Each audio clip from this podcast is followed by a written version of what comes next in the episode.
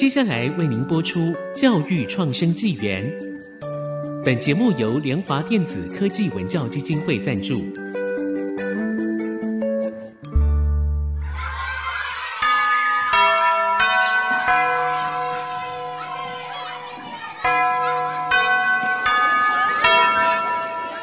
起立！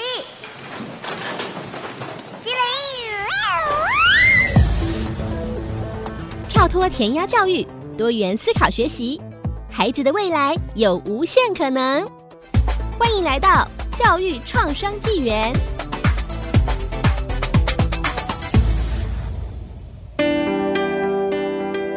这里是 IC 之音足科广播电台 FM 九七点五，欢迎收听教育创生纪元，我是简志峰，我是赖正明。这个节目同步在 Apple、Google、Spotify、KKBox 同步上线，欢迎订阅并分享。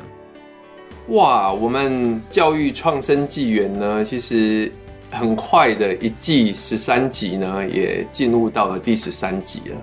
那在第一季呢，其实我们在设定这个名字叫做“教育创生纪元”呢，我们其实是在思考如何把教育跟创生结合起来。因为创生它本身就是让孩子在他所生活周遭里面就去了解他有什么样可以学习的，倒不一定是跟政府他在推的这个地方创生的教育优先区都是以偏乡为主。因为其实所有的学生他的生活的周遭都是可以探讨的。那这个就是我们想要把教育融进去，对于探讨你的周遭来产生好奇跟兴趣，来了解我们到底可以做什么样的探索。最重要的是可以去挖掘里面的议题，然后去做问题解决。而从要去做问题解决的这一个方向上面，我们就可以来做这样的一个跨域跟自学上面的学习。那我们的听众呢，其实比较多都是家长。那他们给我们很多的建议，我们也收集到了一些回馈。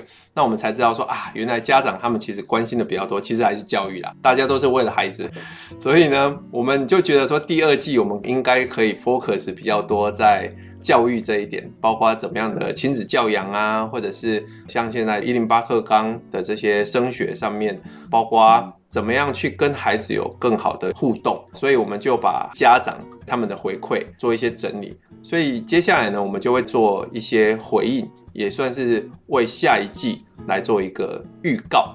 好，那第一个问题呢，就是针对学习负担的增加，很多家长都提到说啊，新课纲学生的学习内容有所调整，可能是让学生感到哇，那个负担很重啊，需要更多时间来学习。这一点阿敏怎么看？其实呢，我们应该从另外一个角度来看，把它当成是一个总整哦。其实我们在大学会有那种总整课程，所以说你过去所学的那些学科，国英数自社，你应该是把它当成说新课纲是把这几个学科能够整合到一个项目或一个专题上，而不是做一个新的东西。那这个东西应该是要帮助你对各个学科融会贯通才对，而不是增加负担。我其实想到的就是过去可能就是国英数设置啦。那现在因为加了很多新的东西进来，包括像是自主学习啊、学习历程档案啊、多元选修啊这一些，所以就看起来好像学习的科目是比较多的。可是听众朋友，你想想看哦，我们在定义一个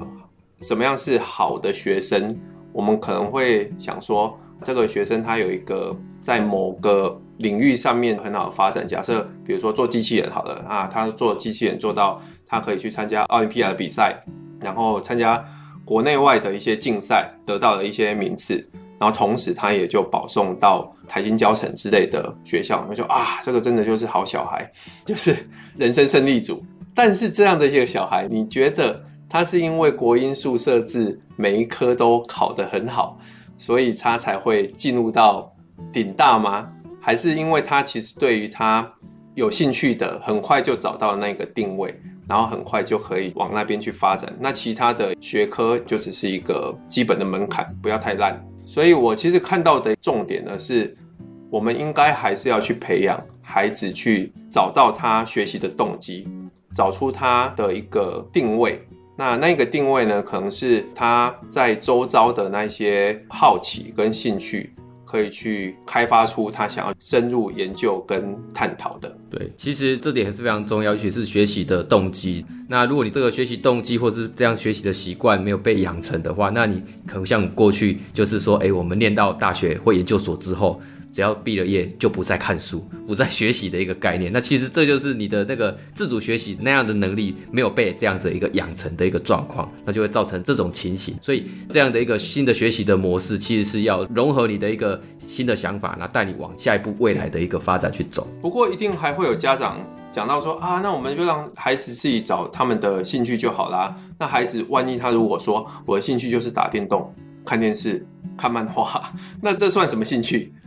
之前呢，我也带过一组大学学生，也是这样，他们是一群非常喜欢打电动。于是我就跟他们提到，就是说，与其你们打电动，你们为什么不设计一些游戏呢？从一个玩电动的一个角色，那变成是一个设计游戏的角色，那就差很多的。你要学习的可能就是要有城市设计、美术，还有团队的合作。你们还要花很多的时间的融合，才有办法做出一款游戏。对，不过阿敏他带的呢，算是顶尖的学校的学生呐、所以你跟他们讲说，哎，不要打电动，你去设计城市，然后做出游戏来，他们会听。但是一定会有很多，特别是年纪比较小的小朋友，就会觉得说啊，我打手游啊，很开心呐、那你叫我设计城市，我太难太累了。我曾经看过一个文章，他在讲说。小朋友在年纪小的时候啊，不应该要去找兴趣，他其实应该要做的就是纪律跟他的学习和成长。所谓的纪律呢，就是你要保持你的好习惯，比如说早睡早起，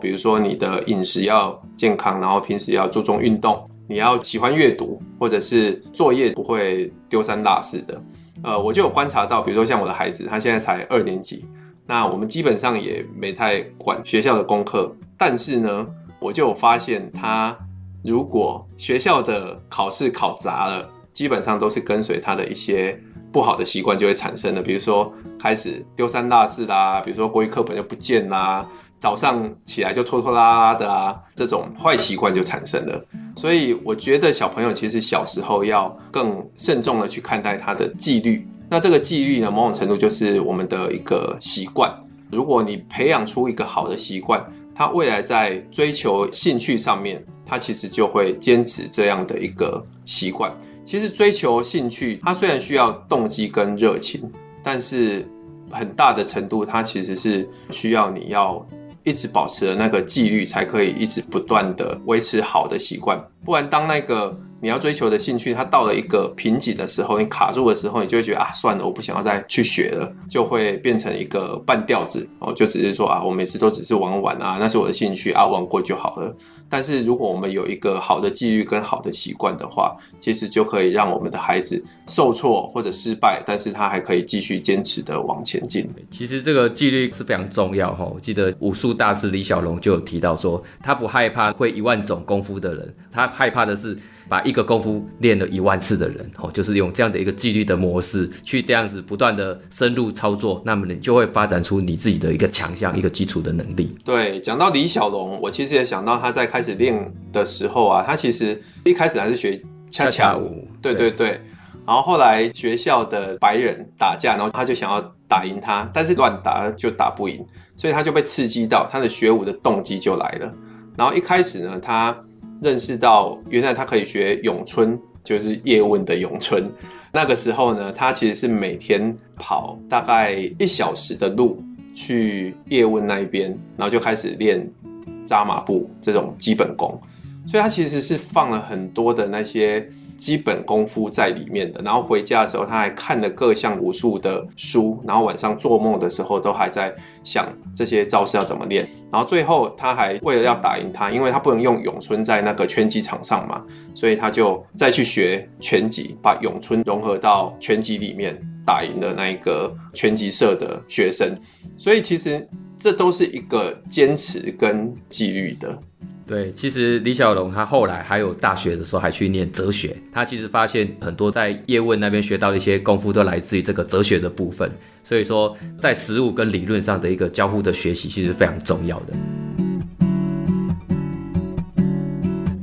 关于如何坚持和建立纪律，例如设定规则、正面鼓励、让孩子做决定，这些我们会在下一集完整说明。我们休息一下，稍后回来。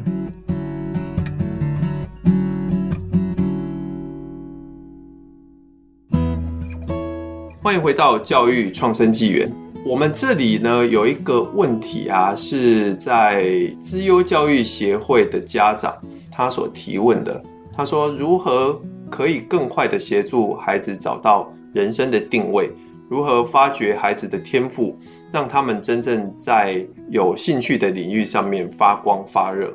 阿明要不要先讲一下？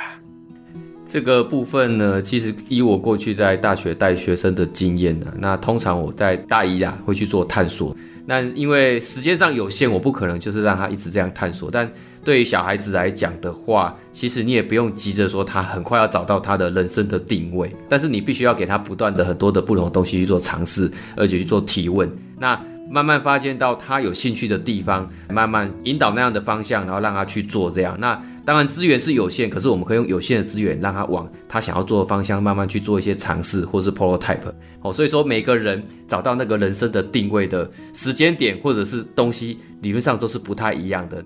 其实讲到定位这件事情呢，我是二十六岁才找到人生的定位。其实我小时候，如果各位有兴趣的话，你可以去看《解锁未来教育》这本书。这本书是我从小时候怎么样的一个成长，有带到这一些故事。那我小时候其实就是很讨厌这些学科上面的学习，然后老师又是很填鸭的教育在教学，所以我就很讨厌这些学习。但是我对于身旁的很多事情都很有兴趣，包括像在田里面的活动啊，或者是一些课外读物啊，我都非常非常有兴趣。但是长辈、老师都会说那个不要看太多，因为考试都不会考。所以我是真的一直到二十六岁的时候，最努力的去准备我的托福跟 GRE，然后考上了美国的研究所，才开始认真的在念书。最后就拿到了硕博士，然后回到十年前我在台湾考不上的那个研究所里面当教授。哦，所以以人生定位这件事情来讲的话，你怎么样去激发他们的动机？动机这件事情其实真的是很难去找到的，特别每个孩子又不一样。但是其实你是可以从周遭的环境看孩子对什么有兴趣，而你只需要在旁边去多加一些他有兴趣的一些领域，或者是有兴趣的主题，再多放一些相关的这些事物，让他慢慢去做探索。比如说，像我的孩子，他的英文其实还不错。我们从小就有训练他。我们的训练其实就是让他看一些 YouTube 上面的英文的影片，所以他语感很好，他其实大概都听得懂。但是他不会讲。那我也发现他不会讲的一个最大的问题就是他的单字量太少。我试过很多方法，比如说让他背，那背的时候他很讨厌那个拼字，拼那种 spelling 那一种拼字，他真的很讨厌。所以我就去找一些游戏化的 App，好像我最近找到的 APP 呢，它叫做单字库，他就用游戏化的方式，就你让你每天背单词，然后背完之后你就可以浇花，然后可以收果实这样子，然后背一背，他就哇，他连吃早餐的时候都在那边背，真的还蛮奇特的，所以。就是从他有兴趣的地方，他什么都想要用游戏的方式，所以像 PaGamO 啊，他也是就是常常玩到不知道要放下来，然后还有 PaGamO，他有设定玩个一二十分钟，他就要你休息，而且休息要休息很久那一种。在这一块，我是觉得从他有兴趣的地方去多放一些相关的事物，让他再延伸过去这样子。对，所以说刚才家长又提到说如何发掘孩子的天赋，那其实孩子的天赋，我们常常说孩子要培养他观察力，其实家长也需要观察力，必须要观察你的孩子在哪里有天分。那有时候不一定是你观察出来，而是你周遭的朋友，因为他可能跟你的孩子是一样的，都是艺术天分的，他看得出来你的小孩子在什么时间，诶，他是有艺术天分等等。所以这些东西也需要家长的一个关心，你才能够慢慢发掘孩子的天分在哪里，指引往那个方向，或是老师指引他往那个方向，才有机会发光发。从周遭有好奇的事物，这其实就讲到一零八课纲的一个素养导向教学。那素养导向的学习呢，其实就是要强调学生的能力，还有他们的态度。比如说观察的这个能力，他可以去合作的这个能力，然后他必须要去尊重别人的这个态度。那这一些呢，比如说我们如果让孩子去做。农田里面的探索好了，这一点来讲的话，他就可以实际的运用他们数学所学的这一些公式，然后去算出它的面积。那以前我们在纸本上面学到的那些数学，就会不知道我学这个有什么用。好，那我就可以直接让他们在田里面去算那样的一个面积，然后就会知道说啊，原来公顷跟几分地、几甲地这种单位，到底是对他们的生活是有什么用的。对，其实这是一个实际的一个运作，因为我发现哈，我们学生常常是在纸本上哦，你可能叫他换算，他可能都知道那些单位，可是你没有让他实际量过，他其实不晓得一百公尺的概念是怎么样，一公里的概念是怎么样，因为他根本没有走过，他只是看纸本上面的一个运算，所以说让他们能够直接的面对现场，不管是去量测它的面积或是长度，其实都是有助于他对于数学的掌握跟这个单位的转换的一个理解的程度。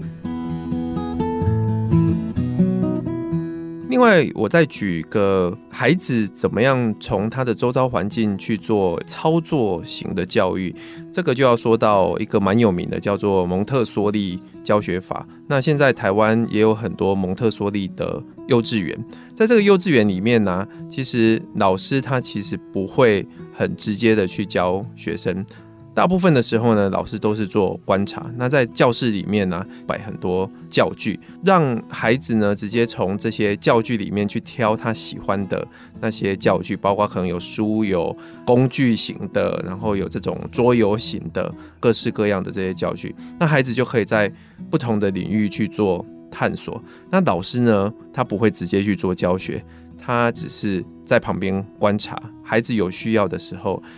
老师才会去。给一些引导，和孩子一起共同进行学习。那如果是以实际体验来讲，最可以去找到天赋和学习动机的话呢，我觉得有一部片可以去看看哦。那部片是印度的电影，它叫做《我和我的冠军女儿》。那这部片的爸爸呢，他曾经拿过印度国家级的比赛摔角冠军。但因为家里觉得说摔跤赚不了什么钱，所以他就没有继续训练。这其实变成他的遗憾，所以他想生个男孩来帮他完成这个世界冠军的梦想。但是最终呢，他生了四个女儿。某一次老师来家里告状说他的女儿揍了班上的同学，结果发现哎，这个男生很魁梧，结果竟然被他女生揍。哎，他的女儿有这种很会打架的天赋。所以他就开始对他们做很严格的训练，比如说每天清晨五点就起床晨跑，然后做体能训练，在泥土里面打滚啊，然后还强制给他的女儿剪成像男生模样的这种短发。结果这两个女儿呢，就开始很痛恨她的父亲，想尽各种办法要逃脱。最后逃避了训练，去参加了一个同学的婚礼。结果他的同学跟他讲说，他宁可有这样严格的父亲，因为这样的父亲他是关心他们的，不用像他一样十四岁就要嫁给一个陌生的男人，然后一辈子就是锅碗瓢盆为伍这样子。突然，这两个小女生好像被打醒了，突然有动机，然后也开始愿意跟他爸爸去做训练，然后最后也尝到胜利的果实。当然，这个事情不会那么的简单。这部电影呢，其实还有很多转折，比如说他上大学之后，然后就开始偷懒呐，虽然有动机了，但是没办法去坚持啊，这之类的。所以，其实找到动机、找到天赋，或许都可能可以做到，但是你如何去坚持动机，我觉得这才是最难的。那其实我们台湾这边呢，也是有相类似的案例哈。那大家记得，哎，几年前有一部电影叫做《翻滚吧，阿信》哈。那其实这个主角是林玉信，那他其实当时呢就发现了，哎，一个他的学生叫李志凯。有一次大家都在玩会玩躲猫猫嘛，结果他就躲到垃圾桶里面。他就发哇，这个小孩子的筋骨非常的软，居然可以躲进垃圾桶里面。于是他就把他挖掘来这个体操队培训这样子。那也不负他的一个苦心栽培，非常多年后，他所发掘的这个李志凯，后来就为了我们台湾呢赢得了奥运的一个银牌。所以说，其实这个从教练的眼光，他就诶可以看得出来，这个小朋友在哪个地方有什么样的天赋。当然中间还有需要很多坚持跟努力的过程，但教练一一陪着他克服之后，诶就有一个非常美满的一个结果。这一季呢，节目也进入尾声了。那我们来念一下 Apple Podcast 上面大家给我们的一些回馈。有一个说，这是一个创造教育学习的好机会，给教育新的方向和创造可能性，把人们的学习变得有趣，也让这里成为一个创造奇迹的好时光。哇，光一听他的鼓励，又觉得哇，好有力量了。我们在节目上其实也希望让大家可以感受到教育的一个魅力啊，那些如何有趣啊，那或者是找到一些方法，找到一些学习的一个方向，那这个是我们希望透过这个节目可以启发给大家的。真的，还有这个他说，除了学生，一般人在职场学习也很需要知道如何自学。对，其实就是一个终身学习的概念，因为你学完这个自学，不是考完试、念完大学、念完研究所就不再用，而是这个你应该是受用一辈子的。对，自学真的很重要，特别在这个科技爆炸的一个时代，AI 都已经这么的盛行了。你要怎么样让自己连接这样的一个趋势？其实就是要透过自学跟终身学习。而且 AI 也是可以是辅助我们学习的一个工具啊，帮助我们如何更快速的整理一些资料啊等等。其实如何教育下一代也是大家都想要探讨的一个议题啊。那就有很多的案例或者是其他人的一些想法，可以让大家知道说，哎，每一个教育的下一代的状况其实都不一样的，个体都不一样，未来时代也跟我们所想象的，我们是很难去想象那种状况。对，这个也会是我们第二季的一个重点哈。好，那我们就衷心的来期待第二季可以带给听众朋友有更多的学习和讨论和互动。希望听众朋友喜欢我们的节目，也给我们更多的一些建议和回馈。那我们可以在节目里面都来分享，然后也请你多多支持，在我们 Apple Podcast 给我们五星评价，然后也给我们留言跟指教。我们下一季就在教育创生纪元里面，我们一样，下周见喽，拜拜。拜拜。